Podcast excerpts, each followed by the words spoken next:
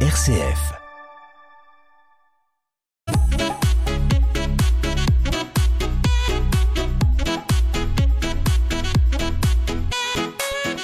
Suite, c'est Culture Mag au programme de cette émission. Deux sujets. Dans un instant, Dominique Latron et son invité, Virginie Coutanvalet, architecte des bâtiments de France, nous diront tout sur la nouvelle galerie de la cathédrale d'Angers.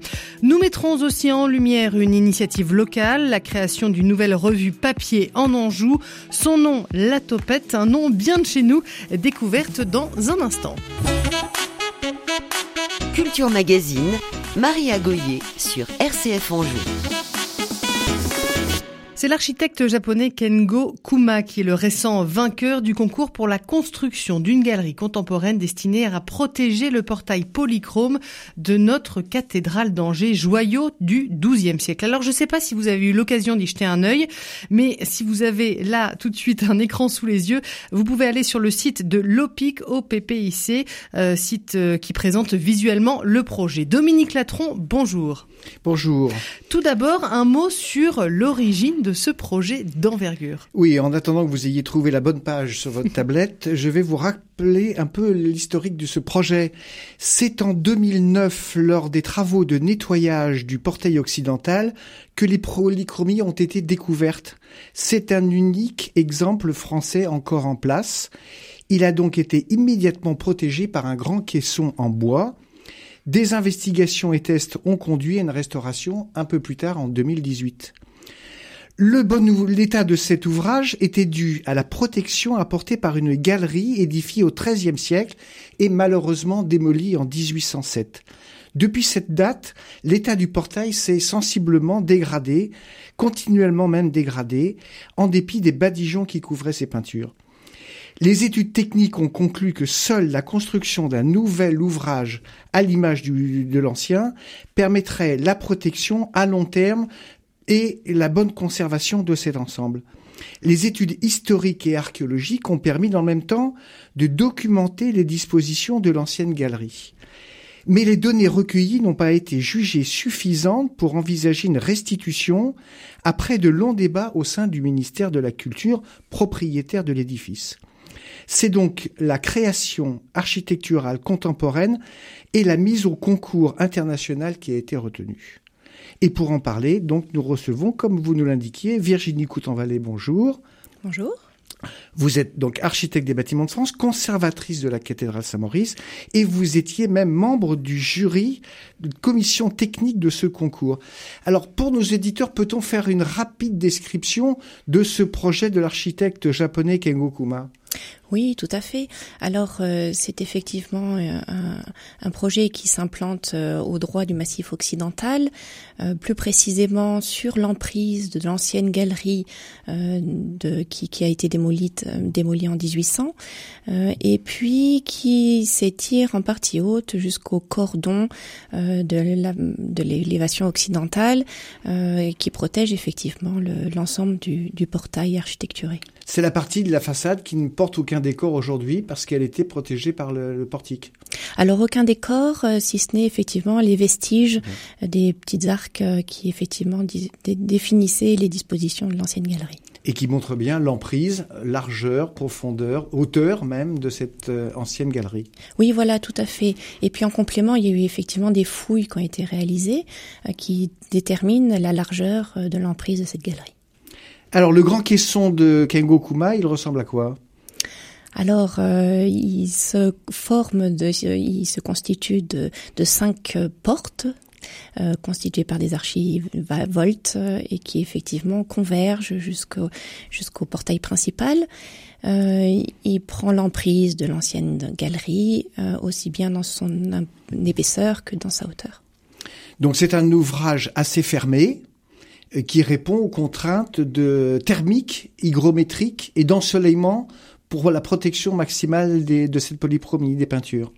Alors oui, tout à fait. Au niveau technique, il se veut relativement fermé, ne serait-ce que pour euh, protéger les polychromies euh, de l'impact des rayons du soleil. Toutefois, effectivement, dans le descriptif qui est proposé par l'équipe d'architectes, il se veut bien fermé, mais en même temps ouvert à qui veut effectivement rentrer dans, dans l'édifice. C'était le grand sujet d'ailleurs du concours. C'est un espace de transition, tout le monde en est d'accord, entre l'espace urbain et l'espace sacré intérieur de la cathédrale. C'est ce qu'on appelle dans d'autres édifices le narthex ou le portique ou le porche. C'est vraiment un espace de transition, mais il a une vocation culturelle évidente. Alors définitivement, hein, le, le, projet qui a été euh, proposé, alors je, je, je tiens à préciser qu'effectivement euh, c'est sous la signature de Kengo Kuma. Euh, toutefois, il y a une, une équipe d'architectes qui a, qui, qui, a travaillé sur l'ensemble du projet, euh, à la fois Vincent Brunel et Martin Brunel, donc architecte en chef des monuments historiques et architecte du patrimoine. Et effectivement, dans l'ensemble de leur du du, des documents qu'ils ont pu euh, fournir, euh, il y a cette dimension liturgique qui est un élément euh, prédominant par rapport à, la, à, la réalisation architecturée qu'ils ont proposée. Bon, je, je veux, je, ça n'est pas un, n'est pas un abri. Il a une réelle fonction cultuelle. Qu'est-ce qu'on peut imaginer comme activité sous ce porche?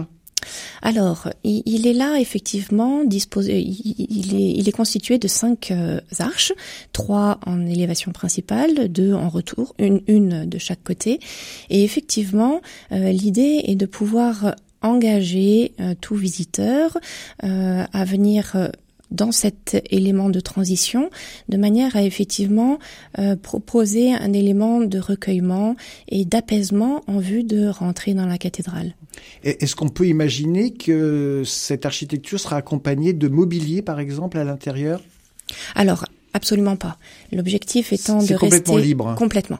L'objectif étant de rester dans un espace largement ouvert qui donne une continuité avec le parvis de la cathédrale et qui propose un apaisement en vue de l'entrée euh, dans l'édifice. Est-ce qu'il y aura des sièges? Est-ce qu'il y aura des bancs d'adossement à, à, cette architecture? Non, pas du tout. Il n'y a pas de, mobilier prévu.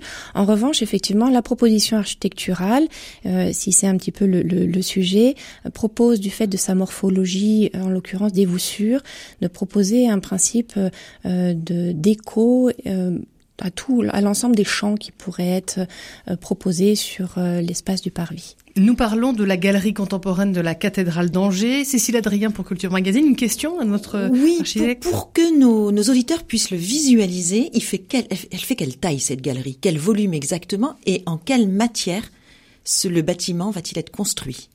Alors nous sommes sur une euh, largeur de, de, de 8 mètres environ, sur l'ensemble de la largeur de, de la cathédrale. Alors j'ai cru voir sur le plan que ça n'occupait pas toute la largeur de la cathédrale, mais une partie seulement. Alors vous avez entièrement raison, à quelques mètres près en niveau latéral, ouais. parce qu'en fait elle prend réellement l'emprise de l'ancienne galerie.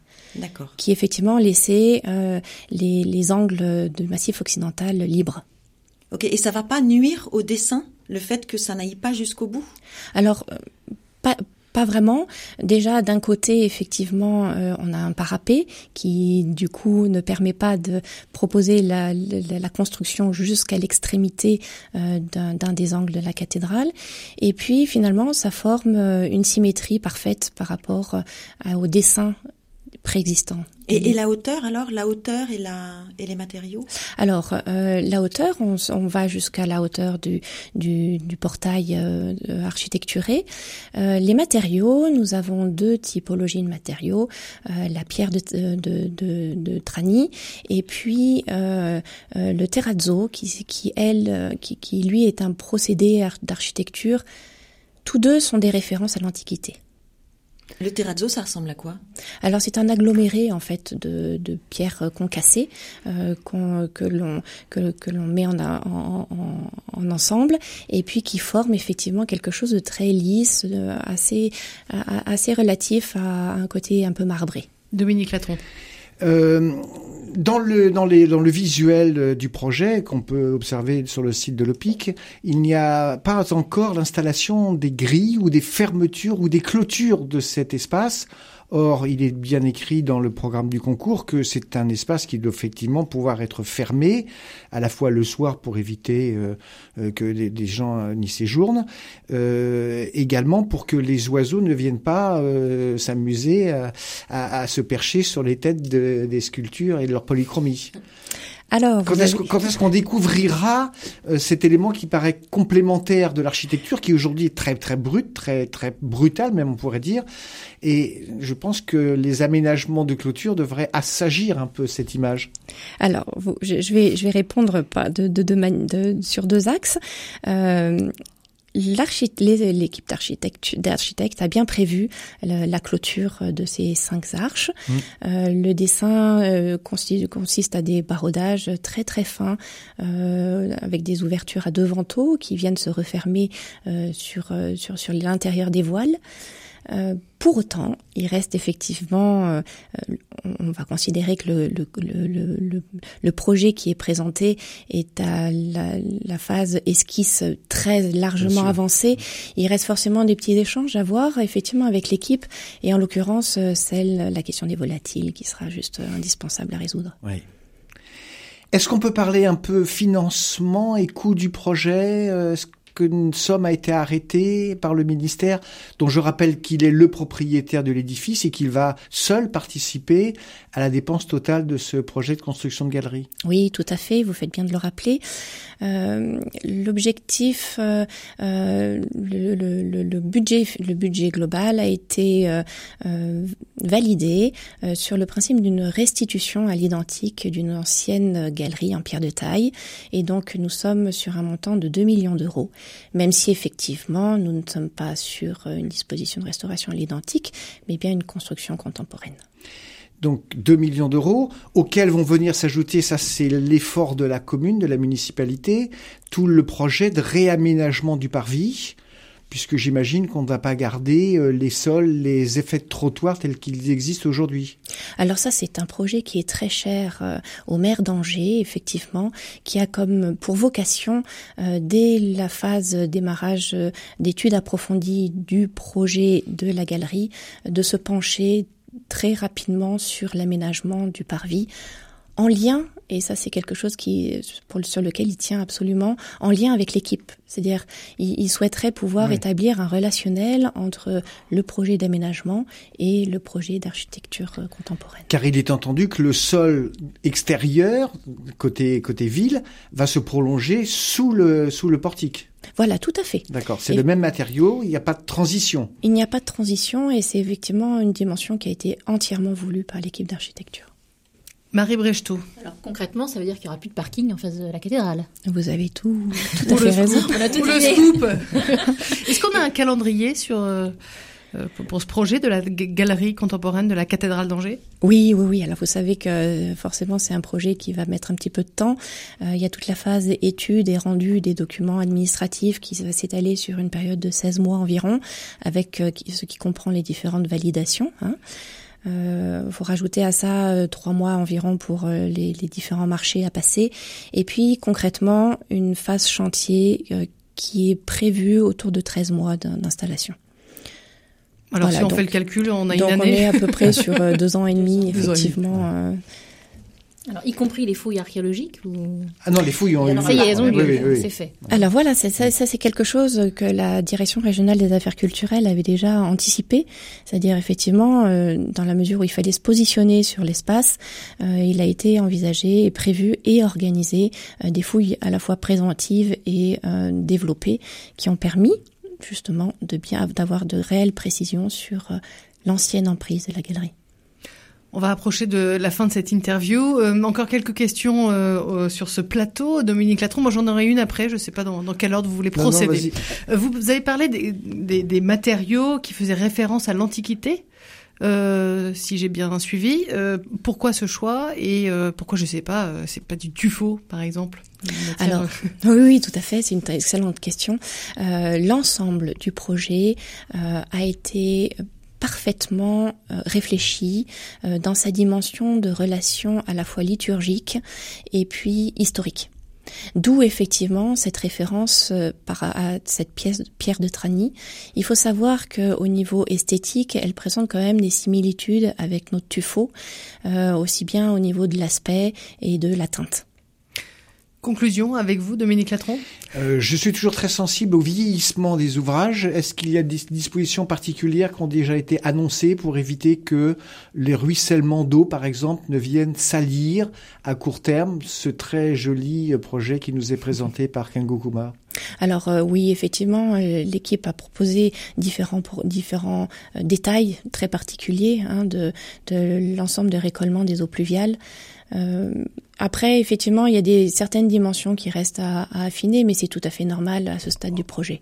En, tout cas, c'est une notion qui est prise en compte. De, complètement, tout à fait, et aboutie. C'est euh, excitant euh, comme projet quand on est architecte des bâtiments de France de participer à ça?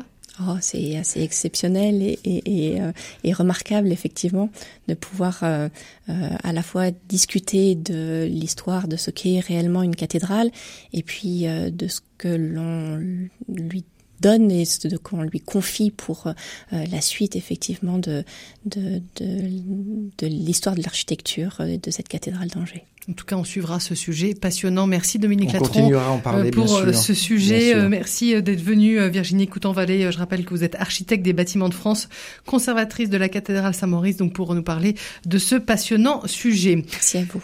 C'est la suite de ce Culture Mag. Place à la musique à présent. On va écouter un duo qui s'appelle Paradoxe. Leur titre, euh, c'est Arrête.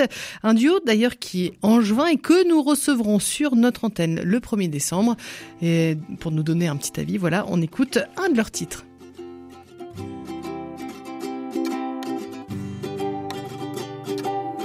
Aujourd'hui, c'est ton anniversaire. Tu te rends compte que tu es devenu trentenaire. Plus rien n'est pareil. Juste ouvert les yeux.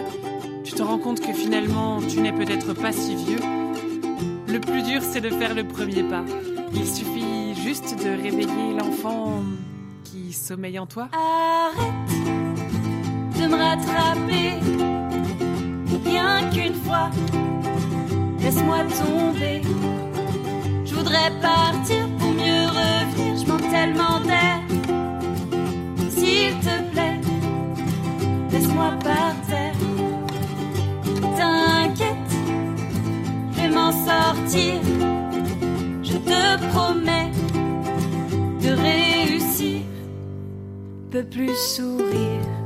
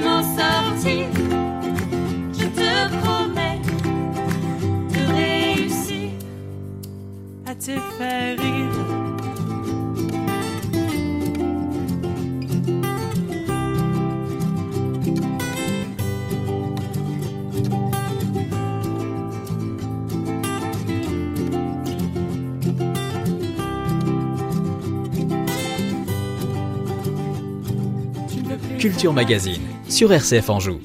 Voilà, je le redis, on vient d'entendre le duo Paradoxe, un duo qui sera sur notre antenne le 1er décembre dans Culture Magazine. Restez à l'écoute, en tout cas, on vous en reparlera. C'est la suite de notre émission culturelle sur RCF Anjou. On va parler journalisme à présent. Marie Brechtot, bonjour. Bonjour. Rebonjour plutôt. bonjour. On vous écoute.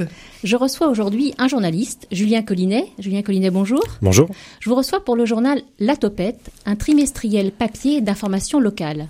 Une aventure pas banale à l'heure du tout Internet où l'info va vite, tellement vite que beaucoup se contentent des réseaux sociaux et des fameux 140 signes de Twitter pour se tenir informés. Si beaucoup s'informent vite, d'autres cherchent une information plus approfondie, ancrée dans leur vie quotidienne, qui demande du temps et les compétences de journalistes professionnels. Le premier numéro de la Topette est paru en septembre. Le prochain sortira début décembre. c'est ça, c'est bon début décembre. Dans un Pour mois. le prochain numéro, oui. Vous êtes presque prêt On est presque prêt, ça avance. Je vous charrie un peu. Julien Collinet, la Topette, c'est quoi? Alors la Topette, bah, comme vous l'avez dit, c'est un journal trimestriel, papier, c'est important, et qui est ancré sur un territoire, à savoir euh, le Maine-et-Loire. Donc c'est uniquement des articles sur l'Anjou. Et la volonté qu'on a voulu avec ce journal, bah, c'est proposer euh, du reportage, de l'investigation. C'est des euh, des papiers assez long format, donc qui prennent le temps euh, d'investiguer et qui laissent le temps à la réflexion pour le lecteur. Et voilà, on veut proposer quelque chose d'un peu différent de ce qui se fait dans le paysage médiatique actuel euh, en Anjou. Savoir qu'on a la chance d'avoir deux quotidiens régionaux, mais il n'y a pas de magazine, donc il n'y a, a pas de publication papier, de publication journalistique qui permettent euh, justement de faire de l'investigation. Donc c'est un journal d'investigation en Maine-et-Loire. Ça manquait pour vous? Ça manquait, ouais, ouais, bah, je pense. euh, c'est toujours une bonne nouvelle quand il y a un nouveau média qui se crée, je pense. Plus on a de médias, plus, euh, plus on a la chance de, de s'ouvrir, de réfléchir. Et euh, effectivement, on veut se positionner là-dessus. C'est vrai qu'il y a eu, il y a eu Angers Mag, qui n'est plus là, et là on a le Courrier de l'Ouest et Ouest France, qui sont des quotidiens du même groupe, il me semble, en plus. Tout à fait, ouais, qui appartiennent au même groupe. RCF Anjou. Voilà. c'est pas un journal papier, RCF Anjou encore. Euh, moi j'ai une question, pardon Marie. Euh, euh, c'est voilà la journaliste qui parle au journaliste, mais euh, est-ce que selon vous il y a, il y a de la matière pour faire de l'enquête en Maine-et-Loire? Ah, tout à fait, il y a beaucoup de choses à raconter sur le département, et ça on s'en rend compte euh, au jour le jour. Et aussi il y a un souci, c'est que justement la, la presse magazine, elle est beaucoup trop concentrée à notre avis sur Paris et elle se désintéresse de ce qui se passe en région. Et on voit que sur un territoire bah, même euh, assez restreint comme l'Anjou, bah, il y a plein de choses à raconter, euh, plein, plein d'histoires.